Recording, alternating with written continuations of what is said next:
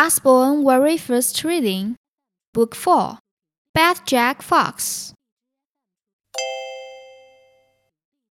Dan opens up his diamond store.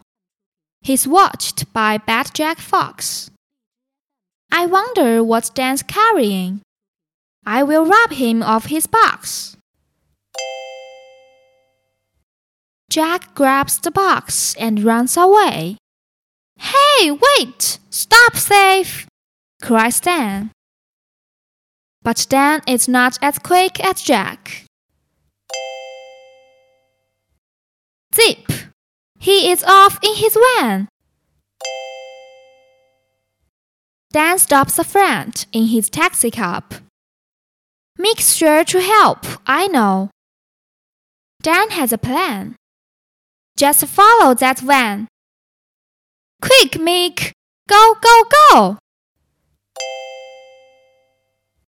The cab goes fast, but then it stops. Tank's empty, just my luck. But I will go and get a can. I will fill it up. While Mick is filling up the tank, Dan's thinking of Bad Jack. My box is miles away by now. I will not get it back.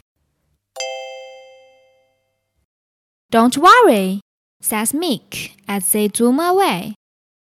I will soon return your box. A cab can go as quick as a van. Yes, I will fix Jack Fox. Now who's that in the road ahead? Looks like he needs a tow. It's Jack Fox and his red van. Bad luck. It will not go. The van lets out a cloud of smoke. Mick peers inside. What's this?